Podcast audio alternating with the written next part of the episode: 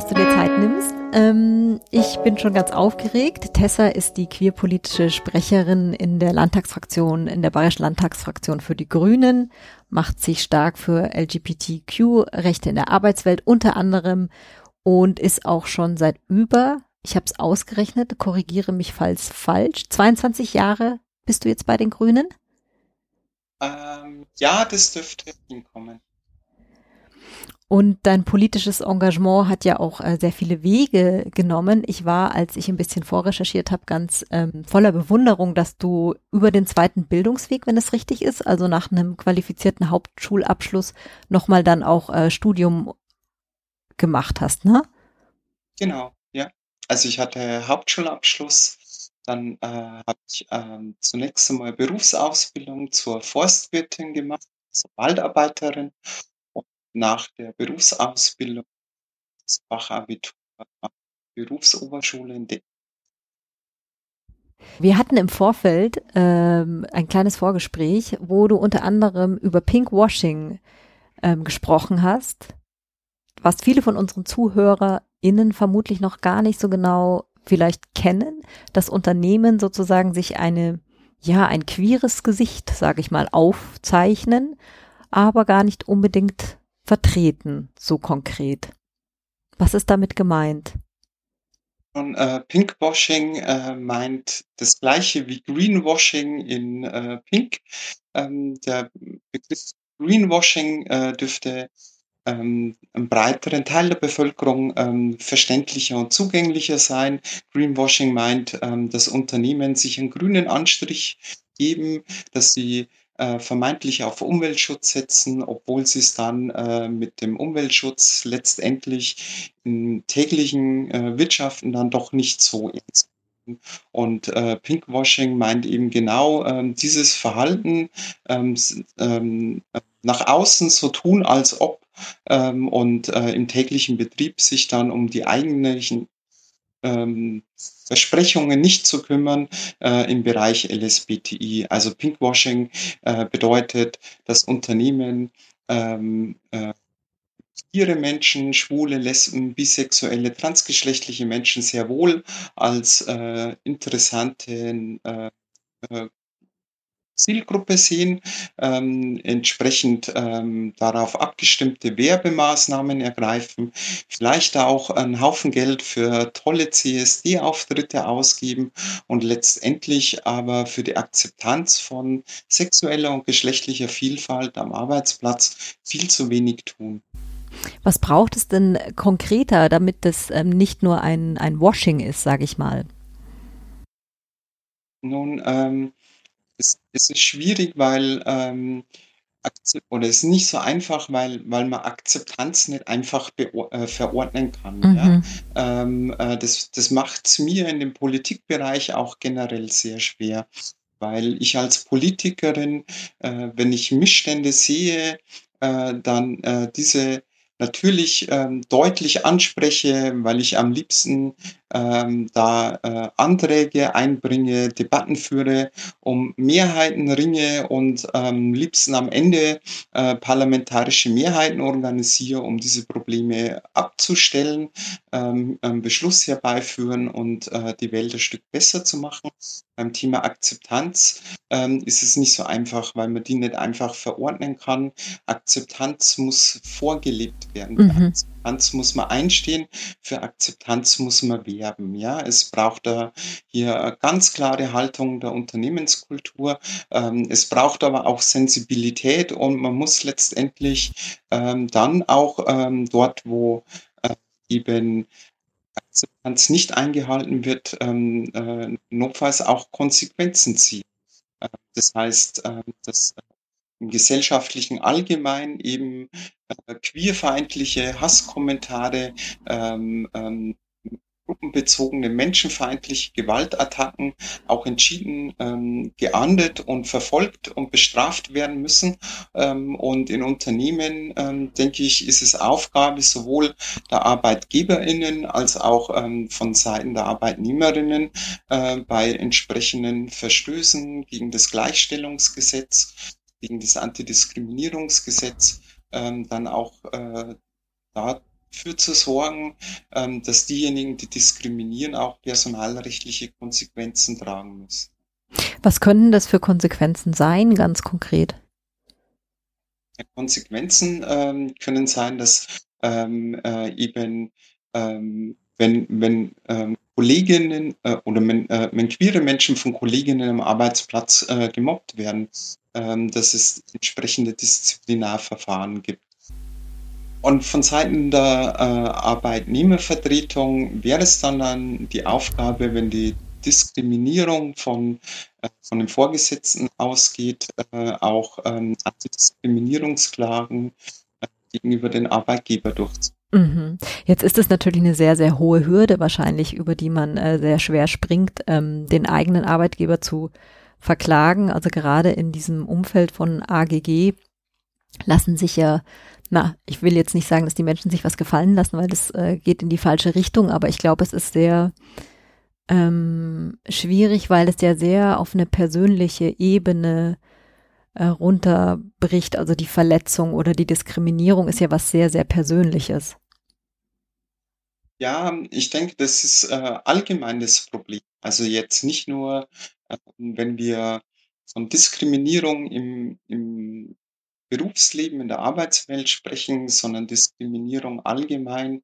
Ähm, das ist äh, sehr persönlich, sehr verletzend ist, ähm, dass es meistens eben nicht die erste negative Erfahrung ist, ähm, die äh, Menschen äh, erleben mussten und dass man in manchen Situationen einfach froh ist, dass nichts Schlimmeres passiert ist mhm. und dass man es äh, runterschluckt. Und ja. ich glaube, deswegen wäre es auch eine Aufgabe, eine gesamtgesellschaftliche Aufgabe, äh, queere Menschen allgemein zu empowern, ähm, dass sie äh, ermutigt werden, dass gegen Diskriminierung vorgeht, dass sie erst einmal Diskriminierung auch entsprechend öffentlich äh, anprangern und zur Anzeige bringen.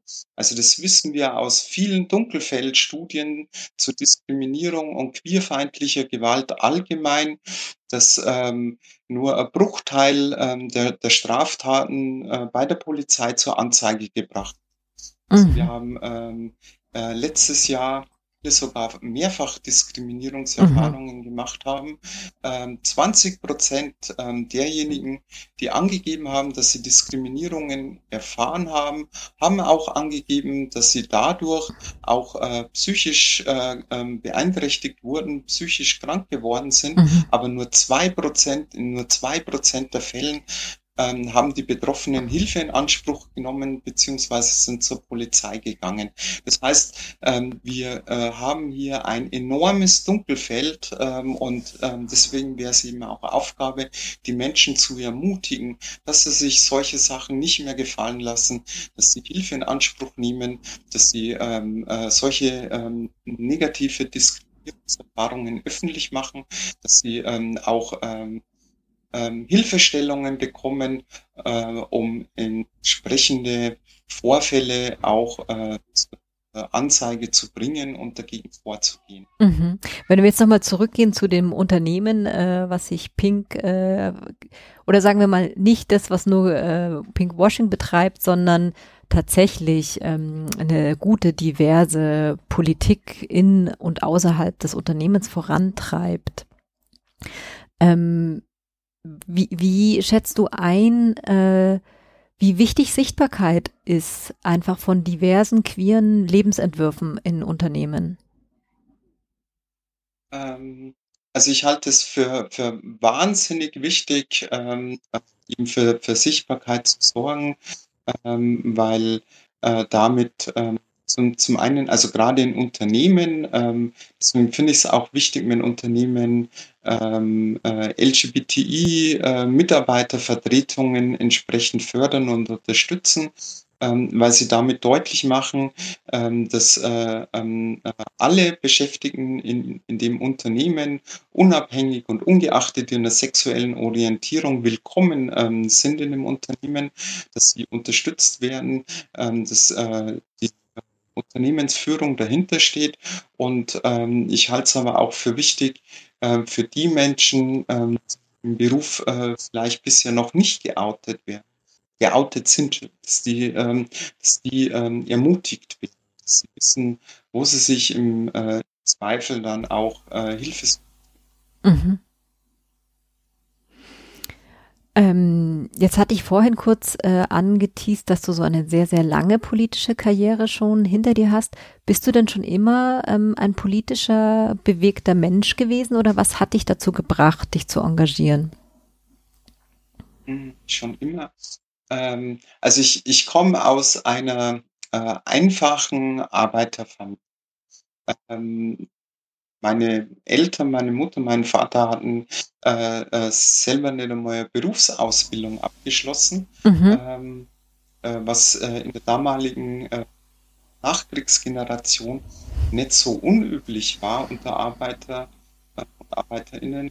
Ähm, und in, in der Familie, also meine Eltern waren extrem unpolitisch und das erste Ereignis, so gesellschaftspolitische Großereignis, an das ich mich äh, ähm, erinnern kann. Ähm, da war ich gerade mal neun Jahre alt. Ähm, das war das Reaktorunglück in Tschernobyl mhm. 1986. Mhm ähm, dass ich so die, die Nachrichten bewusst wahrgenommen habe, da ist jetzt etwas passiert, was genau, das konnten mir meine Eltern ähm, nicht erklären und ich, oder ich konnte es in, in dem Alter gar nicht richtig verstehen und begreifen, ähm, aber ähm, es äh, war mir klar, dass da was Furchtbares passiert sein musste, wenn das, was so weit weg ist, auch Auswirkungen hat, dass wir im Bayerischen Wald äh, nicht mehr rausgehen sollten zum Spielen, nicht mehr im Sandkasten spielen sollten, ähm, um vor allem auf ähm, äh, das äh, für mich heißgeliebte äh, Sammeln und Essen von, äh, von Beeren verzichten mhm. und Pilzen. Ähm, und äh, also das hat mich irgendwie geprägt. Und äh, in meiner Jugend habe ich dann angefangen, mich für politische Themen zu interessieren 1998, da war ich 21 Jahre und wie das so ist, ne, Wahlrecht ab 18, heißt ja nicht, dass man mit 18 das erste Mal wählen gehen darf, sondern ähm, dass man äh, ab dann in der darauffolgenden Wahl das erste Mal seine Stimme abgeben darf. Und für mich war es dann ähm, 1998 soweit. Ähm, die erste Wahl war die Bundestagswahl, äh, die ich mitmachen durfte. Und ich habe da wirklich also ich fand, damals war eine gesellschaftliche Aufbruchsstimmung äh, in der Gesellschaft wirklich zu spüren. Dass wirklich eine Mehrheit ähm, der Gesellschaft eine soziale, ökologische Erneuerung, einen Aufbruch ähm, der Gesellschaft äh, gewünscht hat. Und ähm, ich wollte auf Nummer sicher gehen, dass das klappt, äh, dass äh, ewig lange Kohleregierung konservative Regierung von Rot-Grün abgelöst wird. Und äh, deswegen ähm, war es mir nicht genug, äh, auf den Wahlsonntag zu warten und dann mein Kreuzchen äh, zu machen, ähm, sondern ich wollte einen Beitrag dazu leisten, dass das auch klappt. Und deswegen bin ich bei den Grünen. Da bist du quasi eingetreten. Genau. Mhm.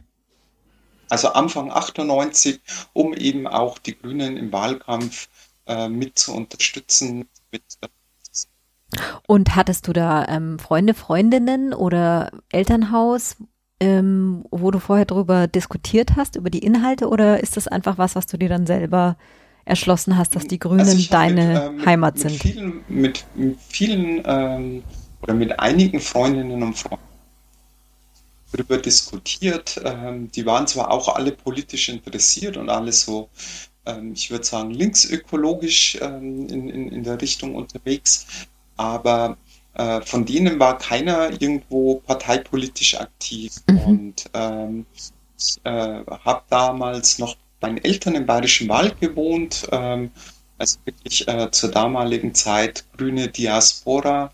Mhm. Da zählten die Grünen ganzen Landkreis Regen so um die 30 Mitglieder. Mhm. Äh, jeder, jeder kleine Hühnerzüchterverein hat äh, deutlich mehr Mitglieder gehabt als im ganzen Landkreis. Ähm, und äh, ich habe mir da ähm, irgendwo von, von Freunden oder sowas äh, ein Mitglied der Zeitschrift besorgt. Internet ähm, war, war ja damals auch noch nicht Alltag. Mhm zumindest nicht so in dem Maße. Ähm, und, und habe dann einen Mitgliedsantrag ausgefüllt und bin ähm, zu, äh, zu einer äh, grünen Mitgliederversammlung das heißt, du kanntest noch niemanden, sondern hast erst einen Parteimitgliedsausweis äh, ausgefüllt und bist dann genau, zu einer Versammlung. Bin dahin und habe gesagt, ähm, äh, so, jetzt bin ich, jetzt will ich mitmachen, ähm, was kann ich wie, kannst du dich noch erinnern? Ich vermute mal, das waren jetzt nicht so junge Leute, die du da getroffen hast. Nee, ich glaube, der Altersdurchschnitt, ähm, obwohl äh, die Partei damals ja noch nicht so alt war, ähm, äh, gerade mal so, haben 20 Jahre äh, grüne Parteigeschichte, äh, war der Durch Altersdurchschnitt dürfte so um die 50 äh, sein. Ich war da mit ähm, 21 Jahren und die waren äh, sichtlich überrascht. Ähm, also das äh, war echt für ähm, ein besonderes Ereignis, dass da ähm, jemand, der, der sich eine vorangebahnt hat, ähm, den sie an persönlich kannten, plötzlich aufschlägt und noch dazu ein junger Mensch und sagt, ich will jetzt hier äh, bei den Grünen. Das heißt, du warst vermutlich die Jüngste. Ja, äh, mit Abstand. ich mit, nicht nur mit ein paar Jahren, sondern eher mit Jahrzehnten. Wow. Ähm, und ähm, 1998, äh, zur damaligen Zeit, außerhalb den großen Städten München und Nürnberg, so wie keine Strukturen, keine ähm, regionale Ortsgruppen der Grünen Jugend gehabt, der Jugendorganisation der Grünen, ähm, hat die Landesebene, wie ich finde, einen, äh, großartigen Jugendwahlkampf hingelegt. Wir mhm. sind da mit einem ähm, alten Mercedes Sprinter, der umgerüstet war und mit Pflanzenöl gefahren ist, mehrere Wochen quer durch Bayern gefahren, um eben auch als junge Grüne im ländlichen Raum ähm, äh, Flagge zu zeigen und Wahlkampf für die Grünen zu machen.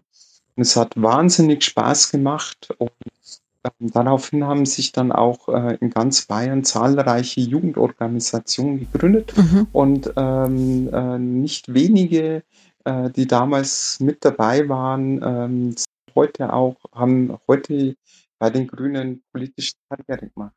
Hat dich das dann gleich bestätigt? Weil ich meine, das ist ja schon äh, ja sehr, sehr wirkmächtig, in eine Partei einzutreten und dann quasi den jungen Ableger insofern äh, voranzutreiben und dann da dabei zu sein. Also mir hat es wahnsinnig Spaß gemacht, ähm, politisch aktiv zu werden. Ähm, äh, gesellschaftliche Missstände äh, nicht nur zu erkennen und darüber zu lästern, sondern auch ähm, die äh, anzusprechen und ähm, ja für Veränderungen zu werben. Ähm, das, das finde ich hat ähm, so ein bisschen suchtähnlichen Charakter. Mhm. Ja, also wenn man merkt, man kann etwas bewirken und äh, wenn es nur eine Aktion äh, im eigenen Ort ist äh, und ähm, wenn es erst einmal nur ähm, ein Zeitungsartikel ist und wenn man seine Meinung dann eben auch in der Zeitung ähm, stehen sieht und wenn man dann auch von Fremdmenschen angesprochen wird, ähm, die äh, von, von der Aktion begeistert waren, ähm, dann, dann gibt es schon Motivation, sich weiter zu engagieren. Und ähm, da war ich dann auch viele Jahre aktiv, aber ich hatte erst einmal ähm, nicht ernsthaft vor, irgendwo politische Karriere zu machen. Äh, zu der Zeit habe ich gerade meinen Zivildienst gemacht. Äh, nach dem Zivildienst habe ich ein paar Jahre. Ähm, da warst du in Werkstätten Jahre, für Behinderte, ne? Für, bei deinem Zivildienst, gell? Genau, mhm. ähm, den Zivildienst habe ich in einer Behindertenwerkstätte gemacht. Äh, und danach habe ich aber drei Jahre, im, also fast drei Jahre im Landschaftsgartenbau gearbeitet. Ähm, mir war erst einmal noch nicht hundertprozentig klar, ähm, äh, welches Studium ich beginnen möchte, mhm. wo mich so mein beruflicher Weg hinführen soll. Und ähm, da wollte ich mir Zeit nehmen und ich wollte auch erst einmal etwas Geld verdienen und ähm, äh, habe die Zeit sehr genossen ähm, zu arbeiten und äh, in der Freizeit am Wochenende äh, eben Grünen aktiv zu sein, bei der Grünen Jugend auf ähm, Bundeskongresse zu fahren und äh, Leute kennenzulernen. Und äh, dann war aber klar, dass ich erst einmal ein Studium machen möchte. Mhm. Ich habe mich dann äh, dafür entschieden, ähm, so in meiner Spur zu bleiben, äh, meinen Wurzeln treu zu bleiben, das zu machen, äh, wo, äh, wo mein Herz hängt und mich mein Herz führt und habe mich entschlossen, äh, Studium der Wald- und Forstwirtschaft in Weinstefans. Mhm. Und ähm, da war klar, dass, ähm, dass ich erst einmal dieses Studium äh, zu Ende führen möchte. Und da hatte ich nicht ernsthaft vor, irgendwo für, für ein Mandat zu kann. Was wird man mit einem Studium der Wald- und Forstwirtschaft? Försterin? Genau, also das, äh, der, ähm, ähm, der klassische ähm, Job, ähm, umgangssprachlich Försterin. Ähm, sie ist vorher, äh, ist das Studium, ähm, äh, glaube ich, äh, nur Diplom-Ingenieur für Forstwirtschaft. Ähm, kurz bevor ich mein Studium aufgenommen habe, gab es eine Studiumreform und da hieß der äh, Titel, der auf meinem Diplomzeugnis steht, Diplom-Ingenieurin für Wald- und Forstwirtschaft ohne mhm. Bindestrich, ähm, weil damit sozusagen die Studium, äh, Studienreform zum Ausdruck kommen sollte, dass es in diesem Studium nicht nur darum geht, ähm, die äh, Bewirtschaftung des Waldes zu erlernen, sondern eben auch ähm, das Ökosystem Wald zu begreifen und ähm, entsprechend zu managen. Heißt das, der Wald ist für dich was ähm, Wichtiges in deinem Leben? Definitiv ja. Ähm, also manchmal ähm, äh, denke ich mir auch bei äh, sehr mühsamen äh, Plenarsitzungen, wäre ich nur draußen im Wald bei meinen Bäumen geblieben. Ähm, also ich bin wahnsinnig gerne draußen in der Natur, ähm, bin begeisterte Wanderin, äh, bin im Bayerischen Wald äh, wirklich im, im Wald ähm, groß geworden. Der, der ging vor der Haustür an und es war mein erweitertes Kinderzimmer, das war mein Spielplatz, wo mir äh, äh, bei Wind und Wetter und zu jeder Jahreszeit draußen unterwegs. Das hast du jetzt nur noch quasi in deiner sehr, ich vermute, sparsamen Freizeit. Ja, aber ähm, ähm, der Wald hängt mir auch politisch immer noch sehr am Herzen. Also ich durfte in der letzten Legislaturperiode dann auch ähm, äh, die Forstpolitik der Bayerischen Grünen mitgestalten und ähm, da sind die Herausforderungen nicht minder gewahrt. Äh, den äh, Bäumen ähm, in unseren Wäldern geht es heute schlechter als in den 80er Jahren, mhm. als das Waldsterben in aller Munde war. Nur, dass man es nicht mehr so nennt, ne? Es ist ja kein Waldsterben in dem Sinne. Was ist es denn?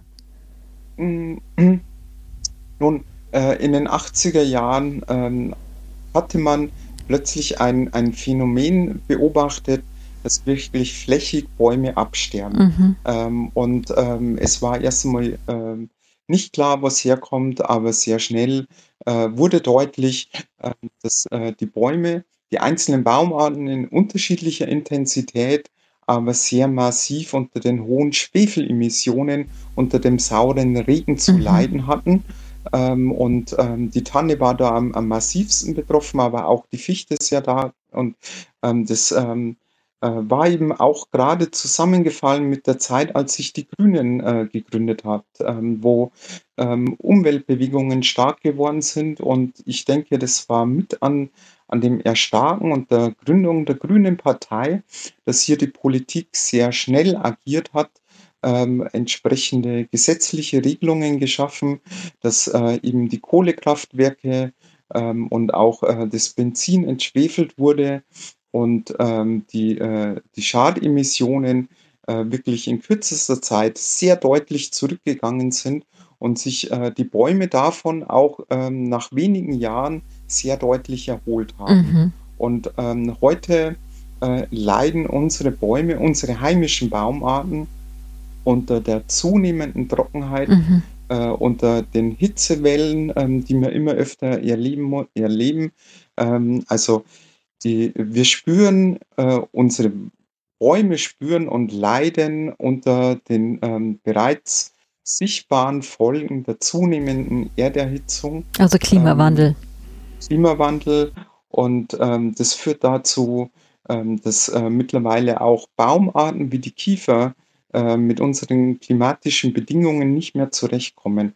Ähm, die haben weniger das Wasserproblem, sondern leiden unter der, äh, unter der enormen Maximaltemperaturen, äh, die wir immer öfter im Sommer haben unter der Trockenheit, ähm, so dass ähm, sie dann infolge von Multikomplexerkrankungen ähm, äh, bei der auch Schädlinge beteiligt sind, flächig zum Absterben äh, kommen. Mhm. Und das in einem Maße, dass mittlerweile sogar äh, die heimische Baumart, äh, die Rotbuche, äh, wo wir bis vor wenigen Jahren noch davon ausgegangen sind, ähm, dass die ähm, mit dem Klimawandel am besten zurechtkommt, ähm, weil es eigentlich in unseren klimatischen Breiten in Deutschland die dominierende, von Natur aus die dominierende Baumart wäre, dass sogar die, äh, die Buchen teilweise zum Absterben äh, kom äh, kommen, offensichtlich, weil sie mit der Trockenheit und mit der Hitze nicht mehr zurechtkommen. Und, Ein Laubbaum. Ähm, genau. Jetzt habe ich auch ähm, gelesen, dass unsere Landschaften sich so verändern werden. Also die Wälder. Ich glaube jetzt hier, ich sitze ähm, auch jetzt gerade äh, in Rottach-Egern ähm, quasi an den, naja, an den Alpenrändern, vielleicht nicht so sichtbar, aber so Laubbäume, ähm, dass sozusagen das Waldbild immer brauner werden wird? Ist das was, was du so bestätigen kannst? Brauner, ich weiß nicht, wie, äh, was du mit immer brauner meinst. Brauner im Sinne von, dass die, oder? genau, dass die Bäume eben ähm, wohl nicht mehr äh, ja ihren Wasserhaushalt äh, so, mh, mm, also es ihnen nicht mehr gut geht und es sichtbar mehr zu ähm, braunem Laub auch im Sommer, wo ja eigentlich Bäume normalerweise grün sind und dass wir uns quasi daran an den Gedanken gewöhnen sollen, dass sich ja. in den nächsten fünf bis zehn Jahren dieses Bild verändern wird. So habe ich es verstanden. Ich müsste jetzt nochmal nachschauen. Es, ähm, sehr unterschiedlich. Also es mhm. ist in der Tat so, ähm, dass ähm, gerade Laubbäume ähm, als, als Schutzmechanismus, äh, wenn, wenn ihnen sozusagen ähm, das zu viel wird, ähm, das, das Wasser nicht mehr reicht, dann schmeißen die Laubbäume teilweise die Blätter auch grün ab äh, um sozusagen die Verdunstung zu drosseln, mhm. ähm, damit sie nicht austrocknen. Das ist ein Schutzmechanismus oder ähm, die Blattverfärbung äh, beginnt früher ähm, und Blätter werden eher fahl, gelb, braun äh, und werden abgeschmissen und ähm, das äh, kann man deutlich sehen und ähm, ist, ist auch also das findet ja auch Eingang äh, in die Waldzustandserhebung. Und da sieht man, dass äh, die Bäume wirklich unter diesen äh, extremen Trockenjahren, die wir mittlerweile immer öfter zu beobachten haben, zunehmend leiden. Das ist nicht jedes Jahr und nicht in jeder Region und nicht jeder einzelne Baum gleich, aber das ist immer öfter zu beobachten. Mhm. Das finde ich faszinierend, wie du darüber sprichst. Man merkt, äh, wie wichtig dir der Wald ist. Gleichzeitig bist du, klingst du eigentlich nach einer unglaublich politisch engagierten Politikerin, die doch gleichzeitig, also mit einem, ja, Klimawandel einem tatsächlichen konfrontiert ist, wie viele. Aber ich denke mir immer so, bei den Grünen muss es ja noch viel schlimmer sein, weil ihr ja seit Jahrzehnten dafür kämpft. Ja, also ich, äh, ich finde so, ähm, die die Prognosen ähm, und, und ähm, die, die, ähm, die Entwicklung war ja vor Jahrzehnten schon ähm, vorhersehbar. Genau. Aber ähm, ich, ich glaube, das ist, ist ein, generelles Problem, ähm, dass äh, wir Menschen dass es uns schwerfällt, ähm, dass wir auf potenzielle Gefahren reagieren. Mhm. Also wir sind, glaube ich, so evolutionsbiologisch geprägt. Ähm, gewisse Gefahrenquellen, äh, die uns bekannt sind, die können wir erkennen. Also in der Steinzeit ähm, war es möglich, einen Säbelzahntiger zu erkennen, wahrzunehmen und den als Gefahr einzustufen. Und ähm, das hat dazu geführt, dass wir dann reflexartig die Flucht ergriffen haben. Ähm, aber äh, ein, eine Gefahr einer, einer Entwicklung, eine potenziell zukünftige Gefahr einer momentan stattfindenden Entwicklung. Ähm, ich glaube, da dafür sind wir psychisch psychologisch, ähm, ähm, äh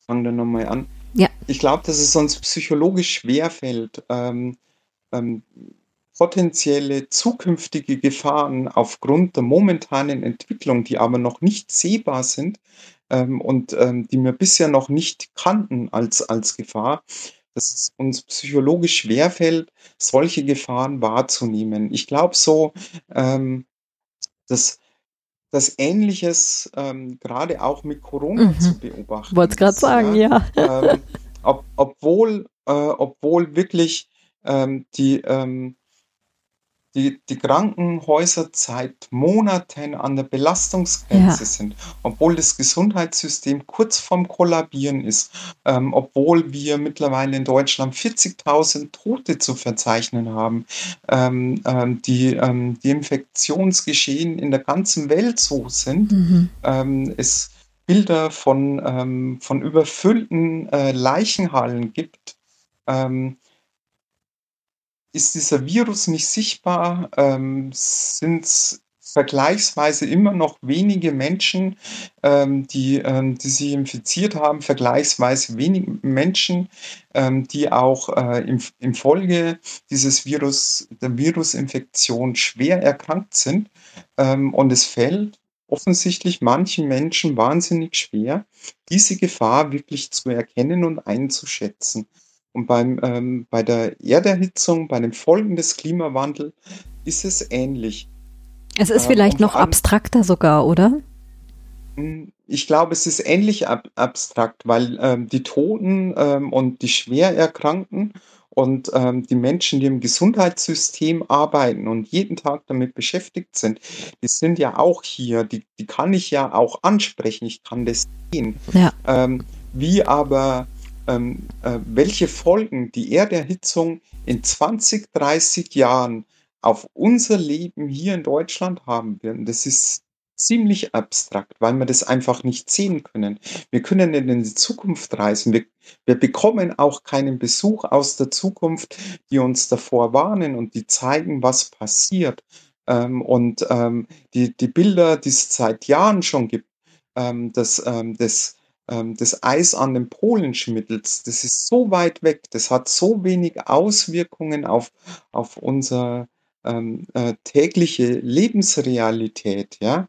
Äh, wen kümmert's ob es in 20 Jahren noch Eisbären gibt? Natürlich haben Menschen mit Empathie Sorge darum, wenn diese Art ausstirbt, ja?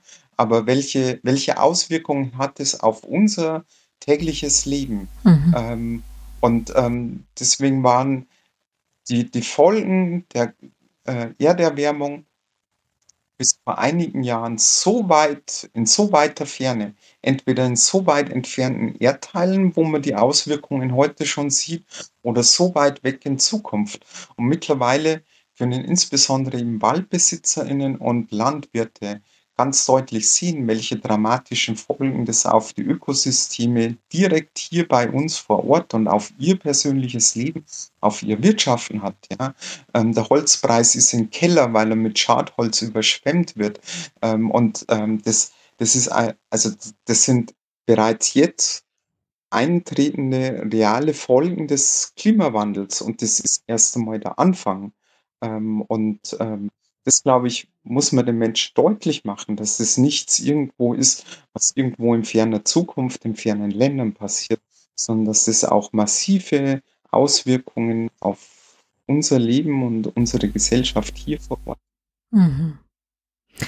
Ja, jetzt gibt's ja natürlich viele Stimmen, die davor ja warnen und, äh, das auch immer wieder deutlich sagen, grade jetzt auch so, äh, ob das Greta Thunberg ist, die jetzt ja 18 geworden ist und, ähm, ob das Fridays for Futures oder einfach, ähm, die Grünen grundsätzlich sind oder ökologische, ja, äh, int Parteien oder auch Menschen, die sich engagieren. Das ist ja jetzt nichts Neues.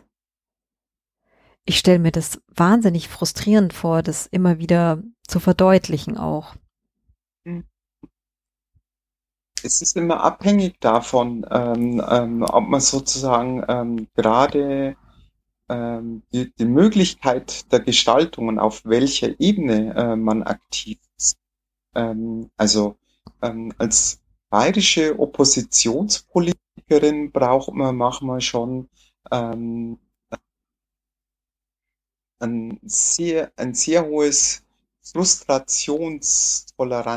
Frustrationstoleranzpegel, einen mhm. sehr hohen äh, Frustrationstoleranzpegel, ähm, weil es frustrierend ist, äh, wenn, äh, wenn man weiß, äh, dass man die besseren Argumente auf der Seite hat und dass es wirklich notwendig ist zu handeln ja. und ähm, eine äh, scheinbar ignorante äh, CSU ähm, dann eben ähm, die, die Anträge, die Forderungen ablehnt äh, mit dem Argument, weil halt und weil sie die Mehrheit haben. Mhm. Ähm, aber ähm, es, es, gibt ja immer wieder auch Erfolge zu, zu verzeichnen, ähm, die auch deutlich machen, dass man auch aus der Opposition heraus ähm, das Land mitgestalten kann, dass man was verändern kann, dass, ähm, dass es sich lohnt, aktiv zu sein, selbst wenn man ähm, gerade nicht irgendwo äh, ähm, ähm, ähm, äh, an einer Regierung mit beteiligt ist. Und ich meine so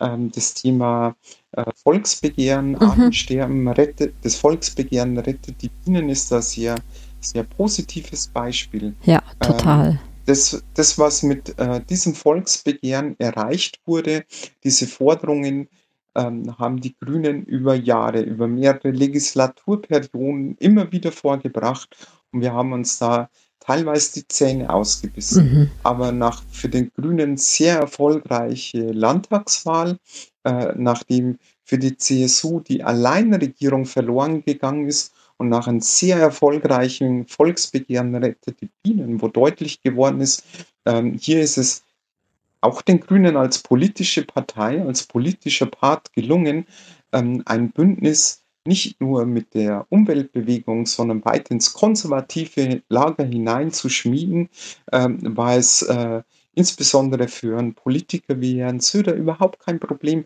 praktisch über Nacht die Meinung zu ändern und die Forderungen eins zu eins umzusetzen. Mhm. Und es zeigt heute deutlich, äh, dass man auch aus der Opposition heraus was bewegen kann wenn es uns gelingt, dass wir mit unseren Forderungen ähm, äh, draußen in der Gesellschaft einen Resonanzboden zum Schwingen äh, bringen. Also wenn wirklich deutlich wird, dass hier ähm, breite gesellschaftliche Mehrheit entsprechende Veränderungen fordert und äh, wünscht, dann ist es möglich, auch aus der Opposition heraus die Regierung zum Handeln zu mhm.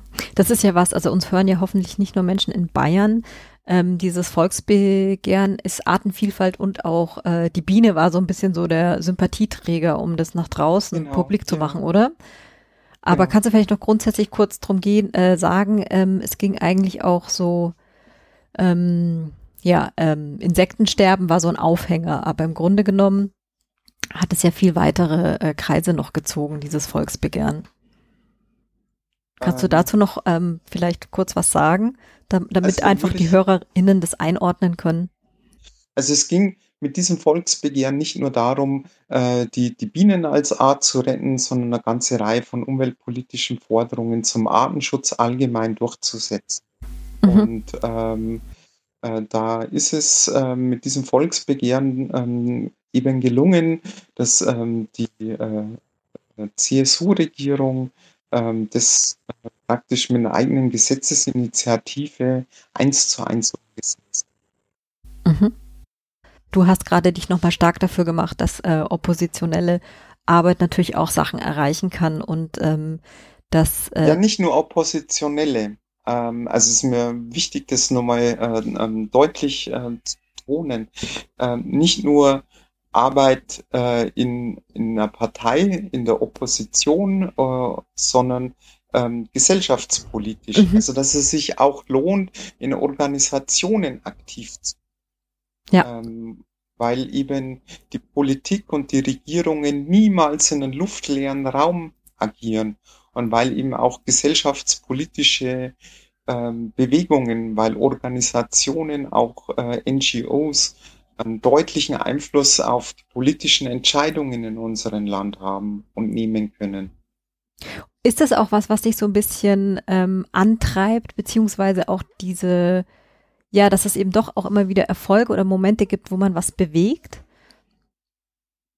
Weil ich vorhin ja, so meinte mit Frustration also, etc., Klimawandel, das ist ja alles ganz furchtbar, aber ähm, du bist ja, du bleibst ja nee, am Ball. Also, ich bin, äh, also ich, ähm, das, klar, das ist die Motivation, denke ich, eines äh, aller PolitikerInnen, mhm. ähm, dass, dass sie, dass sie ähm, gesellschaftspolitische Veränderungen äh, herbeiführen möchten. Ja, dass sie sich ähm, gewisse Entwicklungen ähm, äh, wünschen und ähm, dass sie sich dafür einsetzen und ähm, dass es immer wieder Beispiele gibt, ähm, die zeigen, dass es sich lohnt. Ähm, also ähm,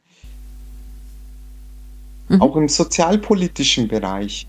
Ähm, da ist sozialpolitisch mit Sicherheit ähm, noch so viel im Argen in unserer Gesellschaft. Aber ich finde schon, es war, es war nicht umsonst, sich äh, für einen gesetzlichen Mindestlohn einzusetzen. Der ist heute noch viel zu wenig äh, und äh, der reicht nicht, dass äh, Menschen, die ihr Leben lang nur Mindestlohn bekommen, dann auch im Alter in Würde davon leben können.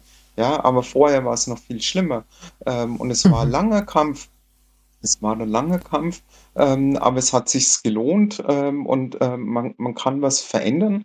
Äh, und unter Schwarz-Gelb, ähm, unter schwarz-gelben Regierung war das überhaupt kein Thema. Ja, äh, aber ähm, die SPD hat es äh, in, der, in der letzten Legislaturperiode dann geschafft, ähm, äh, diesen Mindestlohn durchzusetzen. Und das finde ich, ähm, gibt unzählige Beispiele in den verschiedensten Politikbereichen, dass, ähm, dass sich auch ähm, nicht nur die Arbeit in Parteien, sondern auch ähm, gesellschaftspolitisches Engagement für bestimmte Sachen immer auszahlen, mhm. dass man was verändern kann. Ja, vor allem, wenn man sich zusammenschließt eigentlich, ne? Und ja, nicht nur alleine genau. bleibt in ja. seiner, in seinem Streben. Genau. Jetzt bist du auch engagiert, was ich äh, bei der Recherche, ähm, ich sag's jetzt mal ganz offen, total öde erstmal fand. Du bist ganz engagiert mit deinen Beiträgen im öffentlichen Dienst. Wir haben dann aber drüber gesprochen im Vorgespräch und dann dachte ich mir so, nee, es ist gar nicht öde, es ist total wichtig. Aber ich glaube, dass viele sich gar nicht drunter unter Umständen nicht vorstellen können, was denn da ähm, ein Wirken, äh, ja, wie das sinnvoll oder auch ähm, spannend äh, sein kann. Also der, ähm, der Ausschuss für den öffentlichen Dienst ähm, ist äh, wirklich ein bayerisches Novum. Ähm, in keinem anderen Bundesland, auch auf Bundesebene, gibt es äh, einen vergleichbaren Ausschuss. Äh, wir im öffentlichen Dienst äh, beschäftigen uns äh, mit dienstrechtlichen Belangen. Ähm, also einfach gesagt, ähm, wir kümmern uns um die Belange der Beamten und Angestellten im öffentlichen Dienst im Freistaat Bayern. Mhm. Und ähm, das ist ein Politikbereich, ähm, mit dem man mit Sicherheit nicht täglich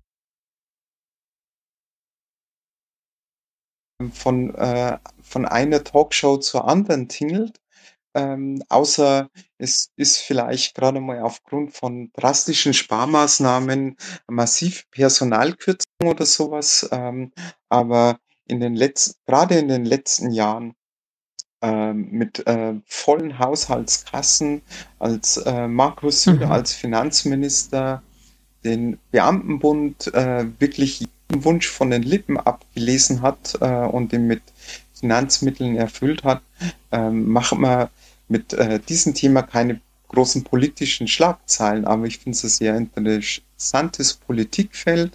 Ähm, zum einen, weil wir uns, weil wir für alle Verwaltungen im Freistaat Bayern zuständig sind und weil wir damit Kontakt in verschiedensten Verwaltungsebenen äh, bekommen, Einblicke in die Verwaltungstätigkeit im Umweltministerium genauso wie im äh, Justizministerium ähm, oder im, äh, in, äh, in dem Bildungsbereich, mit dem man sich vielleicht nicht tagtäglich beschäftigt, ähm, das aber äh, sehr interessante Zugänge auch äh, zum politischen Geschehen. Und ich halte es als Politikerin für wahnsinnig wichtiges Politikfeld, ähm, weil, weil ohne einen gut aufgestellten öffentlichen Dienst kein Staat zu machen mhm. ist. Ähm, wir äh, ähm, beschließen politische Maßnahmen, aber damit die umgesetzt werden, damit es, äh, was wir im Parlament beschließen, auch die Menschen draußen erreichen, äh, braucht es eine entsprechend gut aufgestellte und ausgestattete Verwaltung, die diese staatlichen Aufgaben auch mit Leben füllen.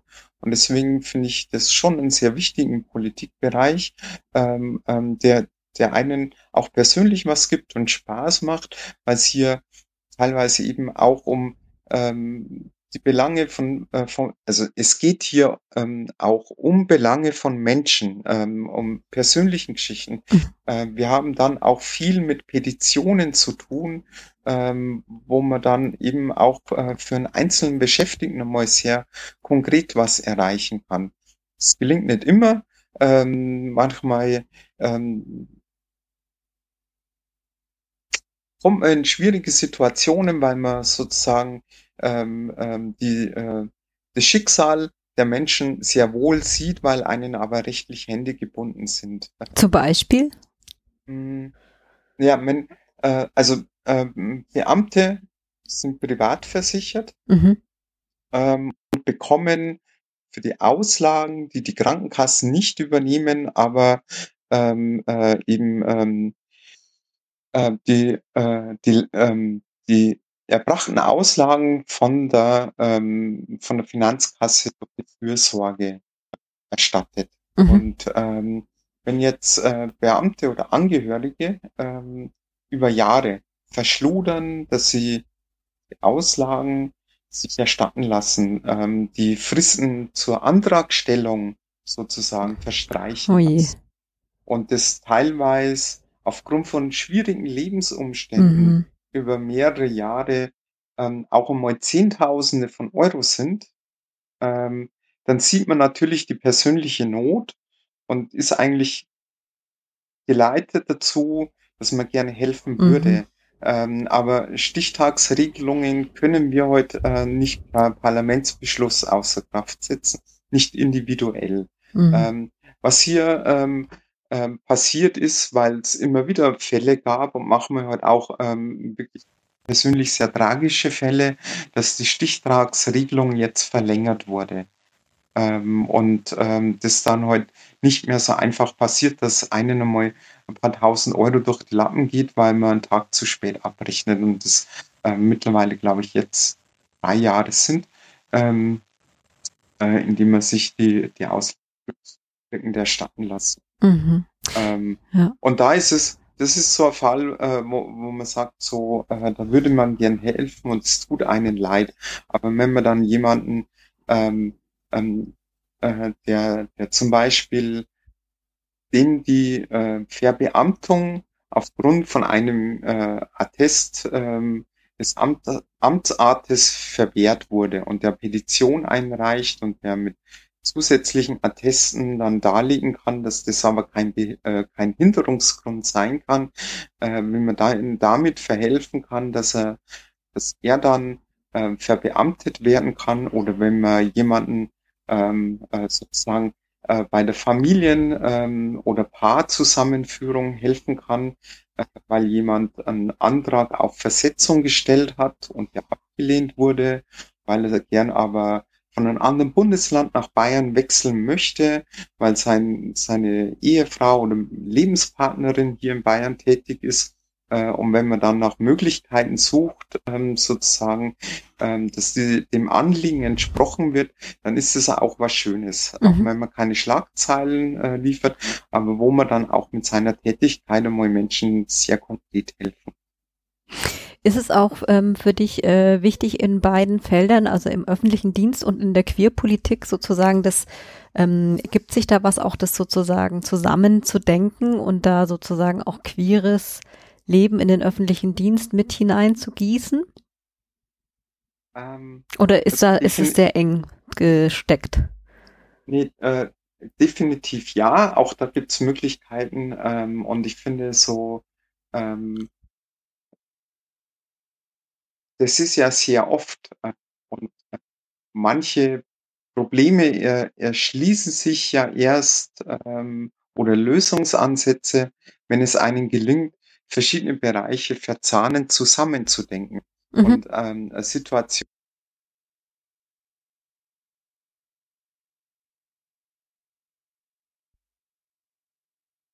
zwei Politikbereichen, wo man vielleicht zunächst einmal keinen Zusammenhang herstellen kann. Also da, ich finde, äh, der öffentliche Dienst ähm, hat immer auch, ähm, also der Freistaat Bayern hat mit dem öffentlichen Dienst ja auch Vorbildcharakter Mhm. für die freie Wirtschaft. Ähm, und ähm, gerade beim Thema Akzeptanz von sexueller und geschlechtlicher Vielfalt, von äh, Diversity, äh, fände ich, äh, wäre hier die äh, öffentliche Hand ähm, auch wirklich in Verantwortung, vorbildlich voranzugehen, was ähm, aber bei der CSU oder mit der CSU-Regierung äh, in meinen Augen unzureichend getan. Mhm.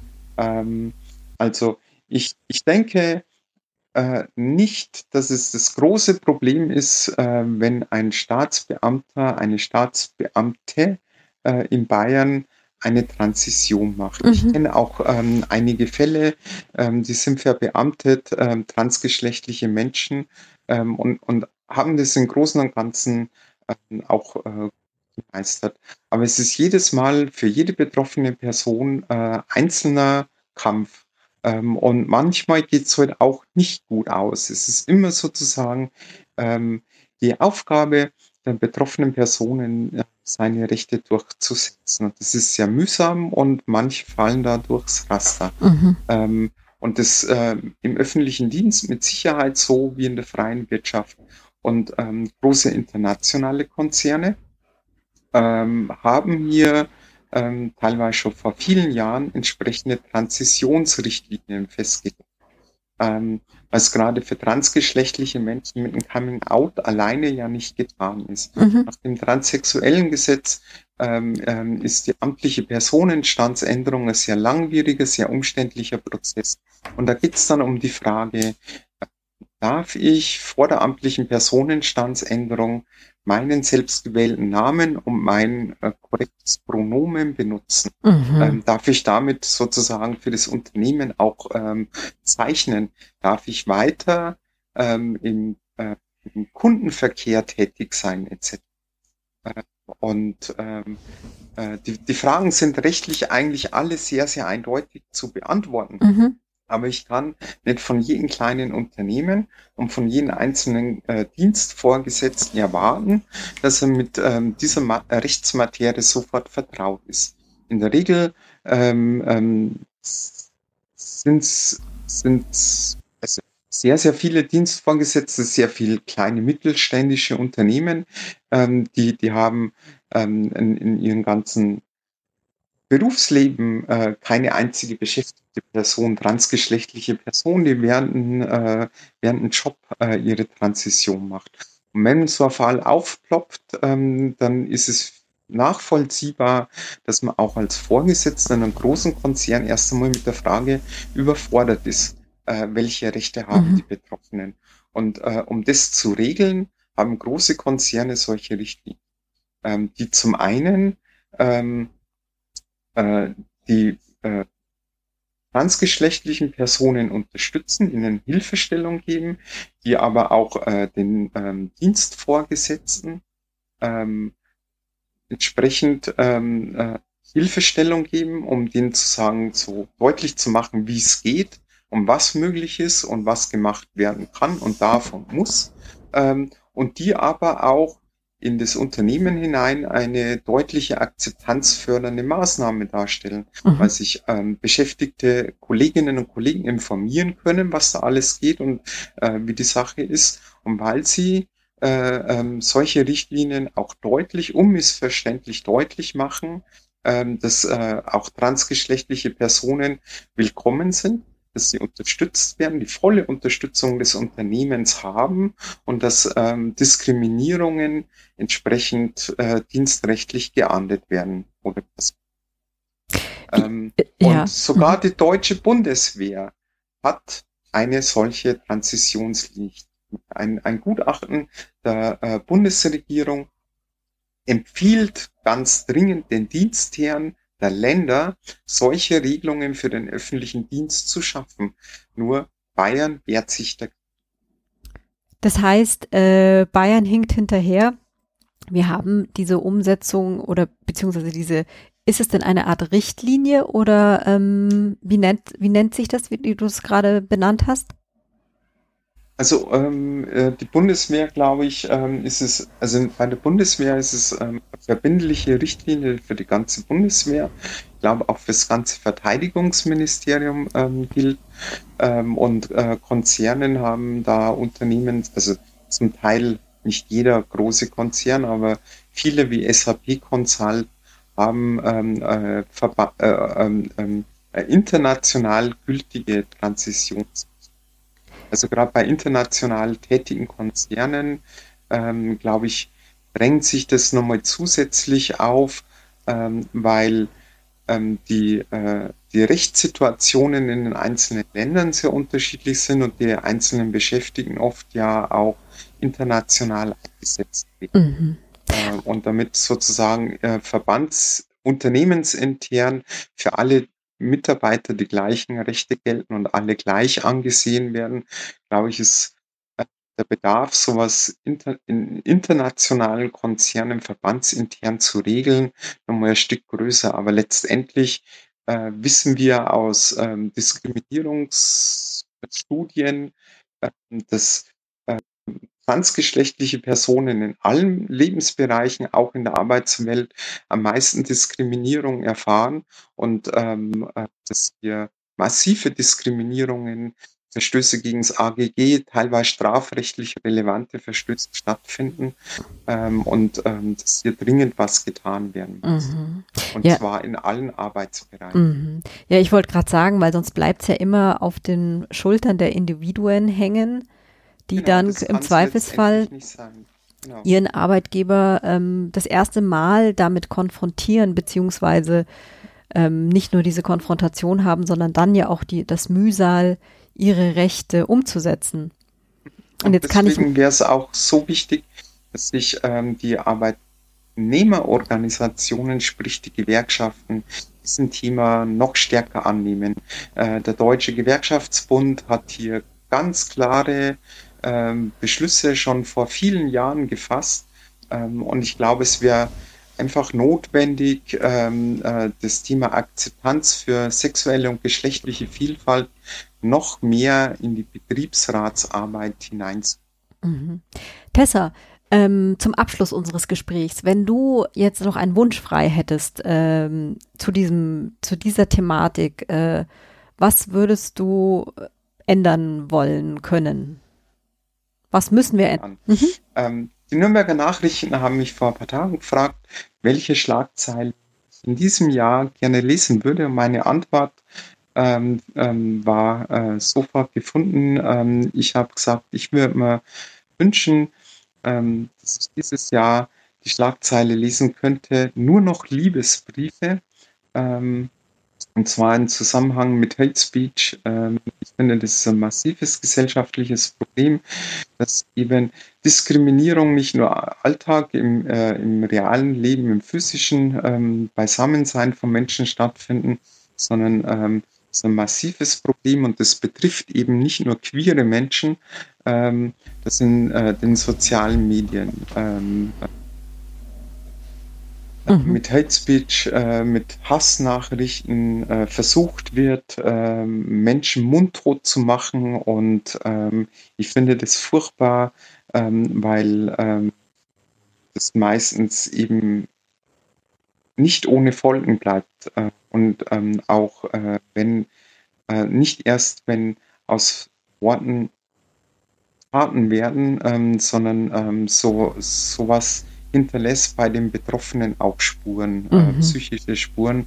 Und deswegen fände ich es so wichtig, äh, dass äh, hier auch äh, politisch äh, noch mehr gegen Hate Speech und Hassnachrichten in den sozialen Medien im Internet getan wird. Ja, da schließe ich mich. Das würde ich mir für dieses Jahr wünschen. Schließe ich mich an. Ähm, vielen Dank, liebe Tessa. Ähm, vielen Dank, liebe ZuhörerInnen und liebe Zuhörer. Wenn ihr mögt, ähm, ja, schreibt mir gerne eine Rezension auf iTunes. Das hilft, Abendgrün gefunden zu werden. Und ihr könnt natürlich auch GästInnen vorschlagen, die ähm, etwas, ja, aus ihrem Leben zu berichten haben, eine Erfahrung haben, die sie teilen möchten oder einfach aus eurer Perspektive äh, empowernd, äh, feministisch, queer feministisch Sinnvolles zu sagen haben. Genau. Bis dahin, bis zum nächsten Mal. Ich freue mich. Tschüss. Tschüss.